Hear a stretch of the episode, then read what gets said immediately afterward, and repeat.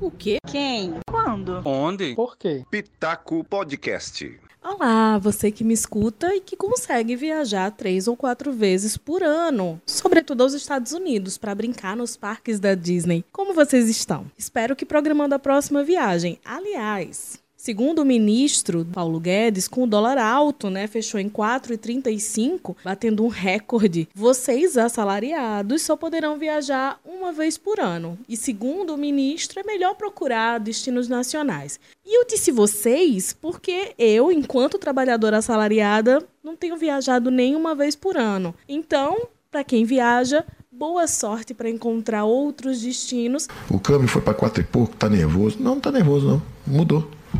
Não tem negócio de câmbio a 1,80. Pô, vou exportar menos, substituição de importações, turismo, todo mundo indo para Disneyland, empregado doméstico para Disneyland, uma festa danada.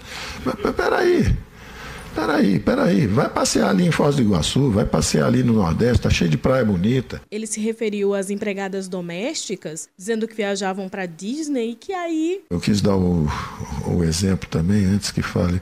O ministro diz que a empregada doméstica estava indo para Disneyland. Não.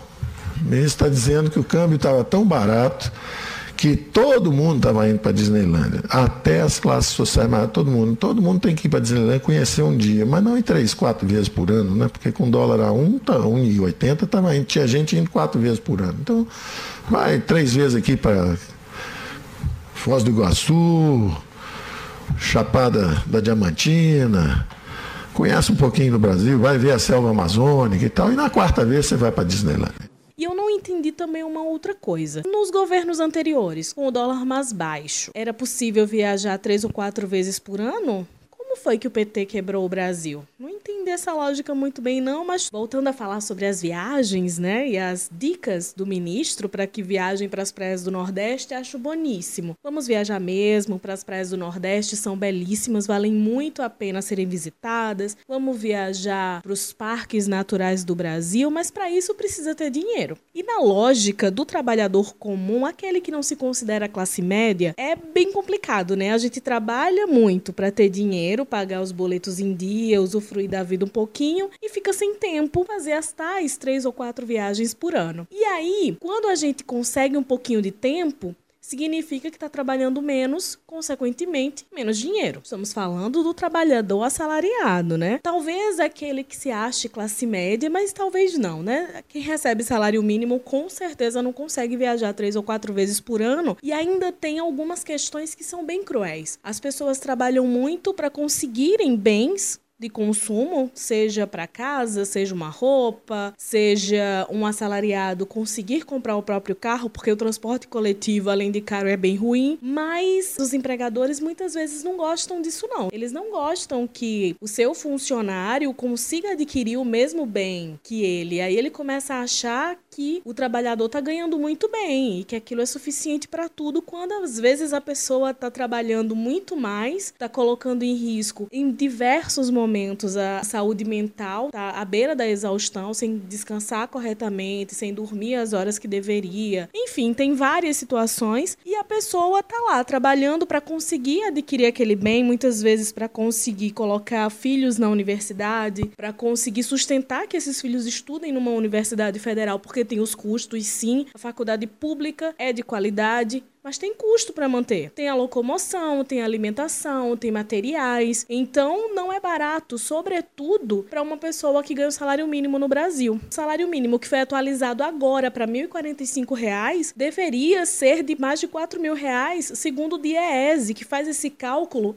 há décadas. Isso levando em consideração custos básicos com educação, com saúde, com lazer. O salário mínimo brasileiro está muito aquém do que deveria ser. Quem recebe o salário mínimo no Brasil sobrevive mas não tem como viver com folga. Poucas são as pessoas que conseguem pagar todas as contas dentro do mês e conseguem ainda usufruir de algum lazer recebendo o salário mínimo. E se tiver filhos, se tiver dependentes, aí complica um pouco mais. Mas vamos voltar aqui a falar sobre o ministro Paulo Guedes, que demonstrou uma raiva misturada com desprezo aos mais pobres. Ele está fazendo exatamente o que foi contratado para fazer. Nada menos que isso. Representando bancos, enaltecendo os empresários, fazendo com que os empresários tenham cada vez mais lucro ou menos gastos, que é o que ele considera quando se trata do funcionário. Isso desde o início. É um projeto, não é algo que seja feito às escondidas ou que seja feito, sabe, a revelia do que as pessoas esperavam quando votaram no presidente Jair Bolsonaro. Tudo isso foi explicitado desde antes das eleições, desde o início do governo.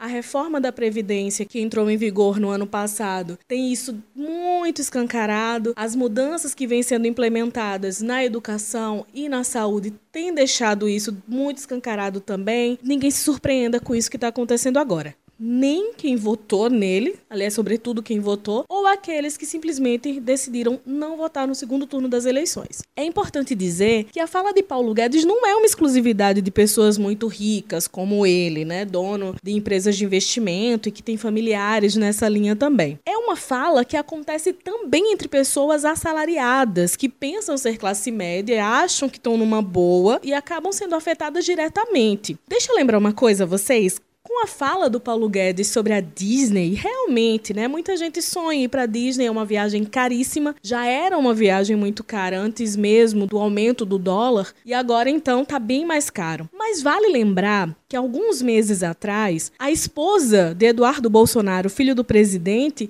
relatou na internet as dificuldades que ela tem quando viaja com o marido para os Estados Unidos, sobretudo quando viajam à Disney, que é uma viagem frequente deles. Fiquei até em dúvida se Paulo Guedes falou direcionada a eles ou não. Acontece que ela chegou a dizer que eles têm que economizar quando vão para os Estados Unidos, porque o salário dele como deputado federal acaba não sendo suficiente para usufruir de tudo que ela gostaria durante a viagem Sabe aquele perfil do Instagram que fala dos problemas das pessoas brancas? Pois então, foi bem isso mesmo. Vale destacar, num momento como esse, em que o Brasil é um dos países mais desiguais do mundo. As pessoas mais ricas estão infinitamente à frente, chegam a ganhar 40 vezes mais que as pessoas mais pobres no Brasil. Isso é uma desigualdade muito grande. E as pessoas que viajam três ou quatro vezes por ano representam menos de 10% da população brasileira. Enquanto isso, a maioria da população está voltando a viajar de ônibus porque não conseguem pagar as passagens aéreas. E cada dia é uma novidade, né?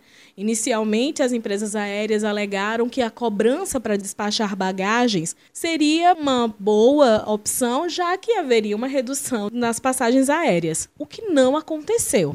Aí vem umas outras situações. Muitas pessoas que precisam viajar para tratamento de saúde, por exemplo, acabam viajando de ônibus por não terem condições de bancar uma passagem de avião. As viagens de ônibus duram muito mais tempo. Vale lembrar, da Paraíba para São Paulo ou para o Rio de Janeiro, são dias de viagem, dias de viagem de ônibus que andam em comboio, claro, para ficar mais seguro viajar nas estradas, mas é exaustivo.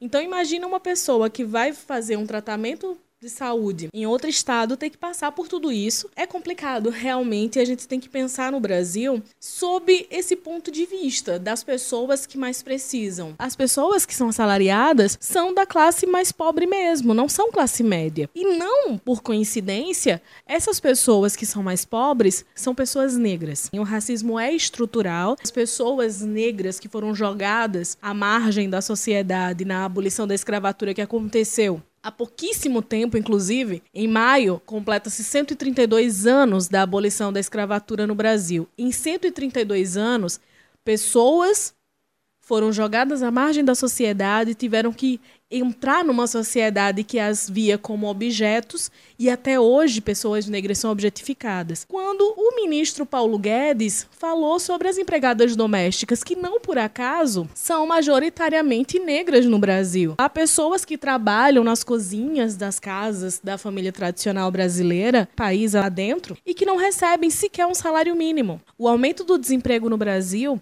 acaba forçando essas pessoas mais pobres principalmente quem tem uma família para sustentar, quem tem filhos, além dos boletos para pagar normalmente, obriga essas pessoas a irem para o subemprego. Uma pesquisa do IBGE que foi divulgada na última sexta-feira trata muito bem disso. Ocupação, pessoas em subemprego e pessoas com trabalho com carteira assinada. No Brasil, a maioria das pessoas que estão nessas condições precárias é negra.